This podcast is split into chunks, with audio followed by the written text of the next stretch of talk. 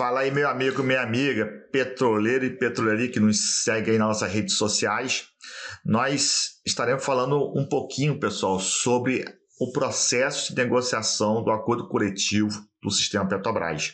Né? Sabemos que nesse ano 2022 iniciou as novas rodadas de negociações, né? começou lá junto com os trabalhadores, com vocês, né, nas, dos congressos regionais, aí partiu para o Congresso Nacional da Plenafup aqui, que foi feito virtualmente, né, e depois a entrega da pauta. E nisso aí começou o processo de negociação.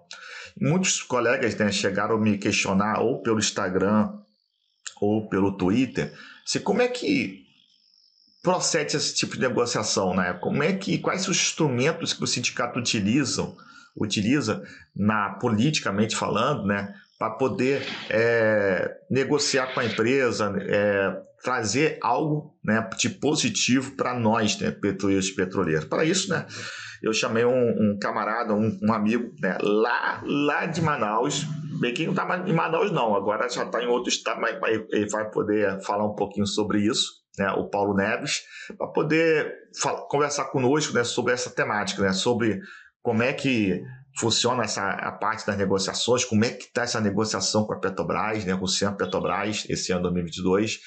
E vou, vou chegar aqui para perto aqui, Paulo Neves, é, se apresenta aí para o nosso povo aí aqui, aqui da, das nossas redes sociais. Fique à vontade. Salve, meu camarada Cláudio Nunes, tudo bem, meu? Então, cara, é, bom, você já disse, meu nome é Paulo Neves, eu sou, estou diretor da Federação Única dos Petroleiros, também sou diretor lá do meu sindicato, Sindipetro Amazonas, é, também sou um dirigente da CTB, lá no meu estado. Hoje, particularmente, estou aqui no Rio de Janeiro por conta de uma agenda da Federação Única dos Petroleiros, que tem sede no Rio. É, essa é a dinâmica né, que a gente trabalha, né, cada representante do seu estado é, tem aqui na Federação Única dos Petroleiros, aqui no Rio, participa das, das negociações com a empresa, todas elas acontecem por aqui. E assim estou. É, sou operador, é, lá na minha base, a base geólogo Pedro de Moura, né, conhecido por todo mundo como Urucu. É, e é isso, camarada. É, essa é o, a minha, o meu currículo, digamos assim. Né? Ah, beleza. Não, tranquilo. Seja bem-vindo aí e fique à vontade aí para poder dialogar conosco. Então, um, uma das principais perguntas que chega muito, Paulo Neves, é o que o pessoal não consegue compreender ou talvez até eu acho que talvez é porque a, a, os sindicatos não informam, talvez, devidamente como é que funciona nessa né, a temática de negociação. Né? Como é que funciona? Ah, chega lá o Paulo Neves, o, o Cláudio, não sei quem, senta na mesa lá e negocia. Quais os instrumentos que, que a Federação Única dos Petroleiros, que os sindicatos é, utilizam para poder abrir esse diálogo, para poder fazer essa negociação? Deixa uma deixa aqui para ti. É, como é que está sendo feito hoje, né, em 2022, essa negociação do, do acordo coletivo do sistema Petrobras? É, na verdade, existe. Existe um padrão, existe um modelo de organização né, e que a gente aplica já há muito tempo. Né? É, primeiro que, assim, é, a FOP é, tem lá a sua diretoria, que, obviamente, é, coordena e participa do, dos seus processos de negociação. Eles acontecem basicamente de duas formas. Na época da, da da, do, do, final da vigência do acordo coletivo, né, inicia-se todo o processo de negociação do acordo, mas também, após a conclusão do, do, da negociação, existe o que a gente chama das comissões de acompanhamento de acordo coletivo, né, que são temáticos, são assuntos temáticos. A gente tem lá, por exemplo, a questão específica de AMS, questões específicas de SMS, né, tudo isso acontece dentro dessas comissões, como eu disse, temáticas.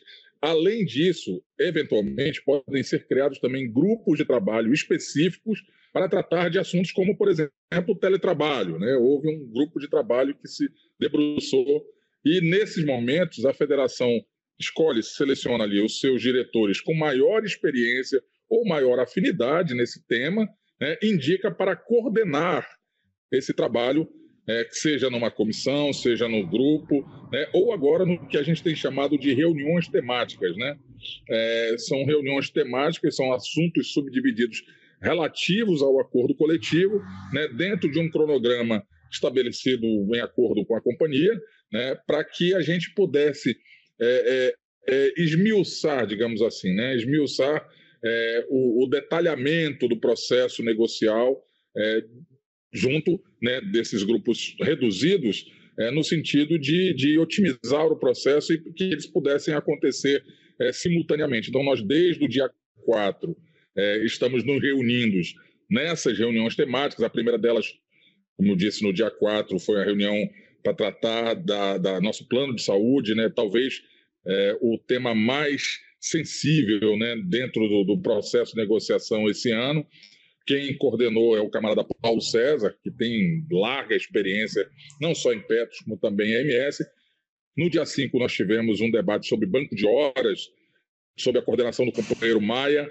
É, e aí é importante logo fazer um recorte aqui. Essa, a gente está falando de coordenação, existem outros diretores da FUP, né, fica aberto para os diretores que quiserem puderem participar é, dessas reuniões, mas também é facultada a representação dos sindicatos. Cada sindicato indica quem é o seu representante que irá participar dessa mesa de negociação.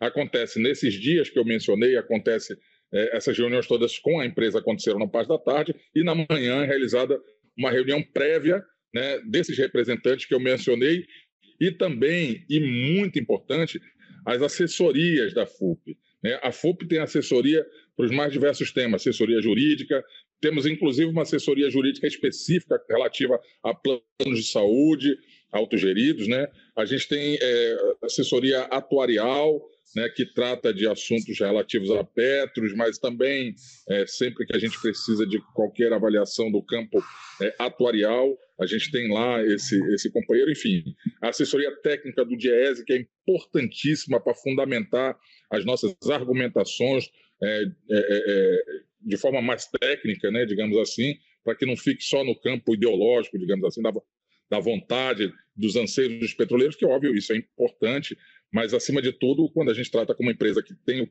caráter que tem a Petrobras, é preciso fundamentar também tecnicamente.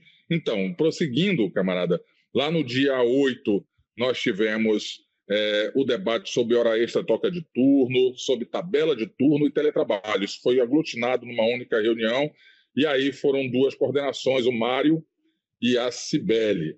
É, no dia 9, é, anteontem, nós debatemos sobre SMS e, e, o coordenador dessa secretaria é o Raimundo, ele um dos coordenadores dessa pasta, né, são sempre dois, é, o segundo, se eu não estou enganado, é o Cardoso. É, o Raimundo coordenou os trabalhos da reunião de SMS, uma reunião muito difícil, porque a gente acabou de passar por mortes no sistema Petrobras e, e, e lidar e ter que lidar é, com a empresa é, nesse quesito é sempre muito, muito difícil, porque para nós né, a prioridade é sempre a vida, a segurança, não só dos trabalhadores, mas também dos equipamentos, das instalações, do meio ambiente, enquanto do lado de lá a prioridade, infelizmente, é sempre a produção, né, a continuidade operacional é, e, acima de tudo, o lucro. Né? Então, é, é um antagonismo que torna essa reunião sempre, pelo menos no meu ponto de vista, muito, muito pesada, assim, muito difícil.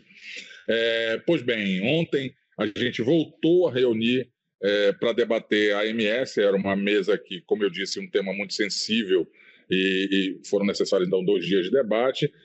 E também, hoje pela manhã, prévia, e agora à tarde, eu não sei quando vai para o ar o seu vídeo, mas enfim, no dia 11, há o debate sobre banco de horas, mais uma vez coordenada pelo companheiro Maia. É, você pediu para que eu fizesse uma, uma, dessa minha impressão sobre como como está se dando esse, essas mesas temáticas. Eu confesso, camarada, que estou bastante decepcionado. Antes mesmo da, da, da, do processo de negociação do acordo coletivo, a empresa é, teria né, é, é, se manifestado na intenção de celebrar um acordo dentro da vigência, né, se mostrou disposta, inclusive, a tratar de assuntos que estão judicializados, né, porque é, é, era até uma, uma, uma um, algo inédito, porque geralmente quando uma questão na Petrobras é judicializada, ela falou: olha, isso então sai da mesa de negociação e agora está na justiça, o que a justiça determinar é o que nós vamos cumprir. Mas o representante da companhia é, disse estar disposto a negociar tudo, inclusive aquilo que estava subjúdice, é, o que criou entre nós, que temos boa fé negocial, né? talvez alguém ouça e ouça falando e falar, ah, mas como eles são ingênuos? Não. Quem tem boa fé negocial entra em qualquer negociação no intuito de fechar um acordo, de encontrar uma saída, né? Caso contrário, nós não estaríamos aqui, a gente estaria buscando outras formas, né? Mas é, é, é criamos ali uma expectativa de que, de fato, a, a, pudesse avançar. Já na primeira proposta, uma proposta extremamente agressiva, incluindo práticas antissindicais, aniquilando a nossa, nosso, nossas cláusulas de AMS, enfim, um acordo com uma proposta duríssima e inaceitável, e a resposta foi dada nas assembleias. A categoria rejeitou categoricamente é, é, essa proposta. É, enfim, a negociação avança, vem uma segunda contraproposta por parte da empresa, é, e, mas extremamente semelhante à primeira, com pouquíssimos avanços, se é que dá para chamar de avanço, um percentual ainda inferior à, à inflação do período, ainda promovendo é, é prejuízos financeiros, e sem falar, mais uma vez, como eu disse, da MS ainda muito restritiva, né? Enfim. É, essa segunda proposta ela foi rejeitada é, não em mesa, mas no CD, no Conselho Deliberativo, que aconteceu logo na sequência, né, quando a FUP chama todos os seus sindicatos para ouvir, e ali foi tomada a decisão de que nem precisaria é, de passar por Assembleia, porque era uma proposta, contra-proposta, muito semelhante à anterior, que já tinha sido rejeitada, como eu disse, quase que por unanimidade em todas as nossas bases. Né? É, mas, de, de, toda forma, foi feito o processo de assembleia para aprovar é, paralisações, mobilizações, dialogar com a categoria, é, é a, assinatura ou a concordância da, das nossas bases na divulgação de uma carta em apoio. E, e, é interessante falar sobre isso, né? porque nós fomos pioneiros. Né? essa carta em apoio à democracia, ela parte primeiro dos petroleiros e depois é que a USP e outras entidades começam também a publicar e já tem carta aí com mais de 800 mil assinaturas, né? mas isso mostra que a FUP tem, de fato, um protagonismo político muito interessante. Né? É, então, camarada, é, após esse, essa segunda rejeição da contraproposta, a gente parte para essas mesas temáticas, de novo, né, com o compromisso da empresa de que a gente pudesse, de fato, avançar. E o que a gente tem visto, o, o camarada Cláudio, infelizmente, é, um, é uma intransigência por parte da empresa. A empresa tem utilizado desse espaço para reafirmar as suas propostas, é, é, quase que invariavelmente de forma é, muito, muito é, inflexível, né, é, de forma muito dura, e, e, a gente tem experimentado assim um, um calvário de decepções, né? Porque é, esse era o momento onde a gente esperava que houvesse algum nível de, de, de, de, de avanço, né, propriamente dito, que a gente pudesse, é, de fato, fundamentar, e é o que a gente tem feito, né, tentado fundamentar, mas esbarra com um muro do lado de lá, é, que, infelizmente, aí continua ainda muito refratário é, naquilo que a gente vem apresentando. Eu entendo que as propostas que são feitas pela Federação Única dos Petroleiros, elas são bastante razoáveis, digamos assim, não, não existe nenhum absurdo daquilo que a gente estava pondo. É, em, em, na, grande, na sua grande maioria, é, trata da renovação desse acordo, com avanços em temas que são sensíveis, como, de novo, repito, a, a, a AMS, né, com alguns pontos de avanço. E quando eu digo avanço, é avanço no sentido de retomar aquilo que a gente tinha bem pouco tempo atrás, quando existia uma CGPAC, da negociação passada, era um outro momento político, e a gente entende que agora, né, nesse momento que a gente vem atravessando, na conjuntura que nós vemos atravessando, é, não cabe mais essa insensibilidade por parte da companhia é, em manter é, mudanças que estão, de fato, causando é, muitos prejuízos. A gente, na reunião, como eu disse, a reunião de ontem, é, a gente teve um número que eu, particularmente, fiquei bastante impressionado, camarada. São 1.399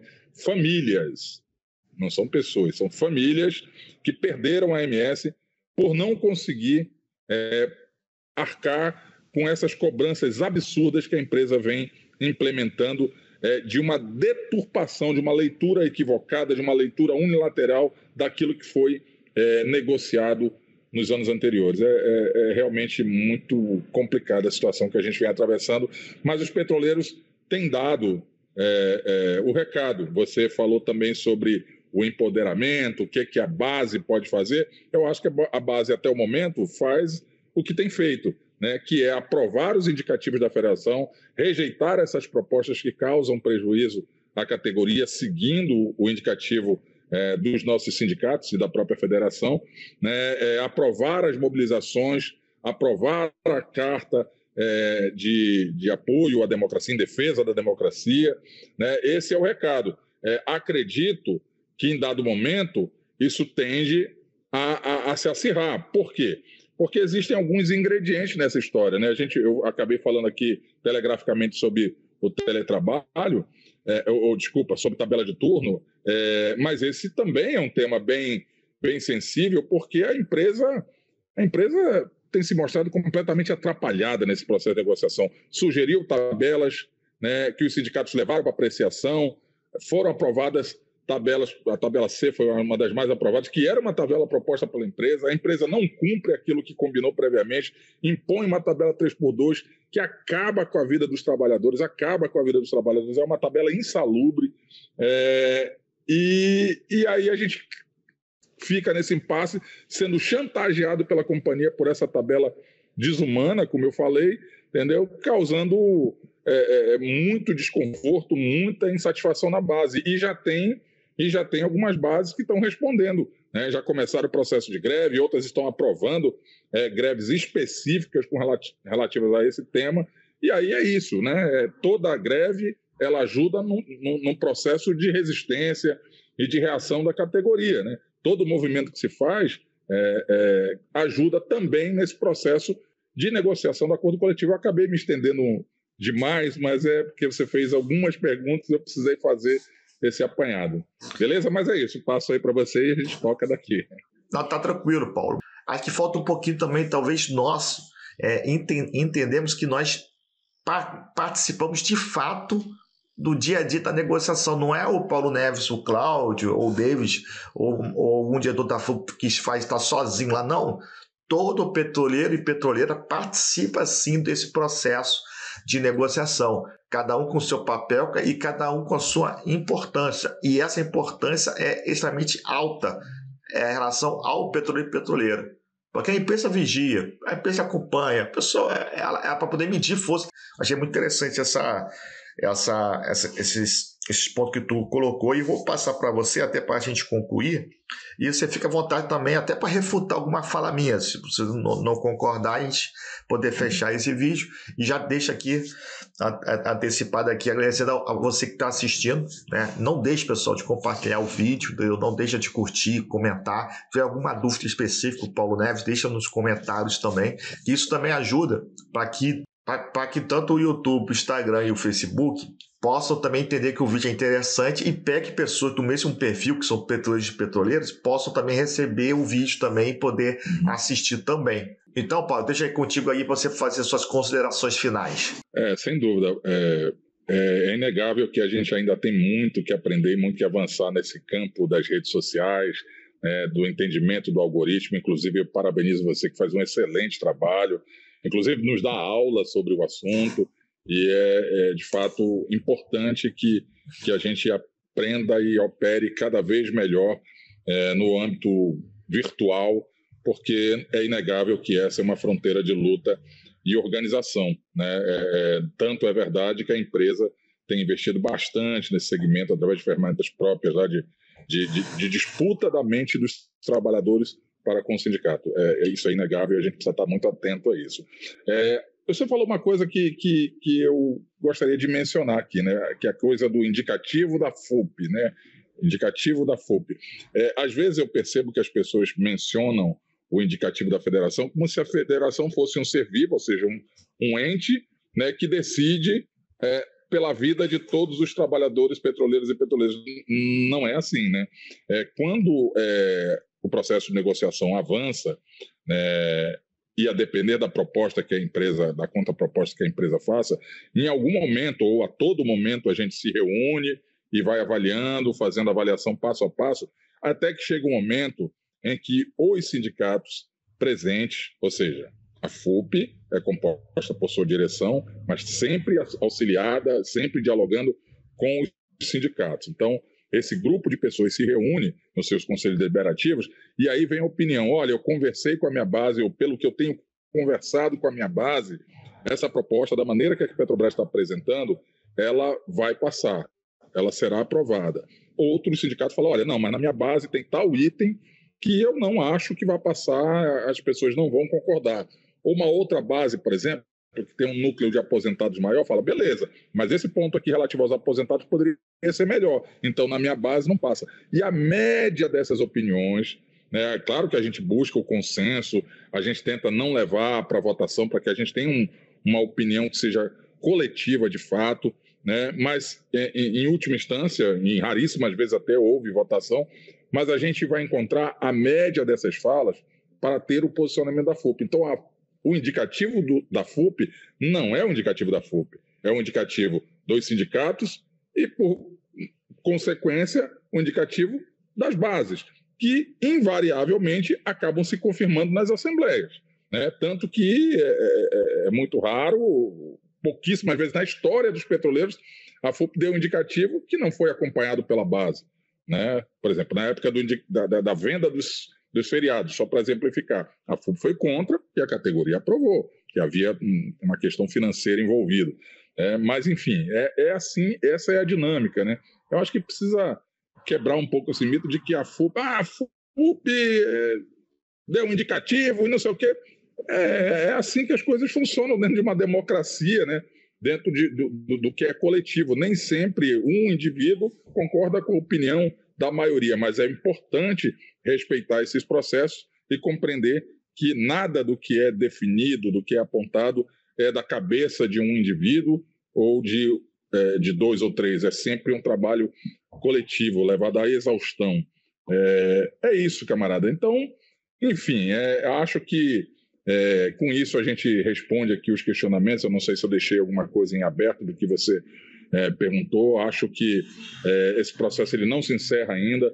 É, infelizmente, a Petrobras desenvolveu uma cultura ao longo dos anos né, de trabalhar com três propostas, coisa que nós, obviamente, somos refratários. Né? Acho que as propostas devem vir até que haja um acordo ou haja uma concordância das partes de que aquilo ali é aceitável. A, a gente tem a expectativa de que ela, é, talvez na próxima semana, não sei, apresente uma, uma, uma nova contraproposta, apesar da, da, da inflexibilidade nas reuniões temáticas, é, é, é, eles ali sinalizaram pequenos avanços em alguns pontos. A gente espera que isso se amplie, que a proposta de fato venha melhor, seja uma proposta pelo menos digna da gente levar para a categoria, para consulta. O ideal é claro que seja uma proposta aceitável, mas o processo ele continua rolando, continua rolando. É, é, eu acho que o fundamental é que a gente tenha é, a, a consciência e a convicção, juntamente com a base, de que o que a gente não pode é aceitar é, perdas, prejuízos, é aceitar um, um, um, acordo que traga ainda mais, é, é, que onere ainda mais as famílias petroleiras, que onere ainda mais né, os nossos orçamentos. Isso não pode ser aceitável. A gente tem que garantir é, a robustez do nosso acordo coletivo, que de fato é um acordo diferenciado de muitas categorias no Brasil. É, a gente precisa garantir isso, né, que essa estrutura histórica é, consolidada ela permaneça é, e que a gente possa é, recuperar é, alguns itens que nós perdemos em uma conjuntura mais desfavorável do que essa que a gente vem atravessando. Porque a eleição, meu irmão, está logo ali entendeu? E a gente acredita que todo esse processo de desmonte, de destruição é, da, da, do, do, sistema Petrobras, ele se interrompe com, com a retomada de um projeto popular, democrático é, e, e, um projeto dos trabalhadores. Né? É, claro que é, muito do que eu digo aqui é, é uma opinião da Federação Única dos Petroleiros, mas, claro, também recheado das minhas posições pessoais e também da Central dos Trabalhadores e Trabalhadoras do Brasil, a CTB, da qual eu também faço parte. Obrigado pelo espaço, camarada. Foi um prazer estar é, tá aqui e me coloco à disposição para outras oportunidades para falar de outros temas. Beleza? Beleza, Paulo. Só uma correçãozinha, não é só você não, eu sou também é, orgânico aqui pela, pela CTB também, em conjunto, em conjunto contigo e com outros camaradas que compõem a FUP, né? Que a FUP também tem, é, tem uma, tem uma, compo, uma composição, é composta por várias composições políticas que têm representação na base. Né? É, isso, acho que são, é o que a gente chama de forças políticas que atuam na Federação dos Petroleiros. Isso, é, isso mostra a pluralidade, inclusive. Né? Hoje nós temos cinco forças políticas dentro da Federação. Beleza, quero, quero agradecer aí a tua, tua participação e a você que está é, assistindo, eu esqueci de dar a dica que no final do vídeo vai ter um link também sobre um vídeo específico sobre o PCR. Né? Tanto a Petrobras como a Transpetro é um, é um vídeo atualizado, deve ter somente um mês que eu, eu fiz, e com certeza você vai conseguir tirar bastante dúvidas sobre esse processo. E não deixe de participar dessas assembleias. Não deixe de participar das lives dos seus sindicatos. Ah, Cláudio, mas o, o meu sindicato, é, ele, ele não programa as lives, ele em cima da hora ele lança lá.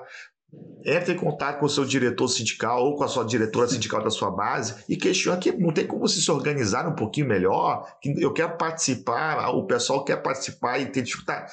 Tem que ter esse diálogo ter conversa, que né, é nessa conversa, nesse dia que vamos construir as, as nossas trincheiras, vamos é, empoderar os nossos instrumentos de luta e vamos vencer, não somente em relação ao acordo coletivo, mas vamos vencer também em relação ao processo eleitoral que vai ocorrer em outubro.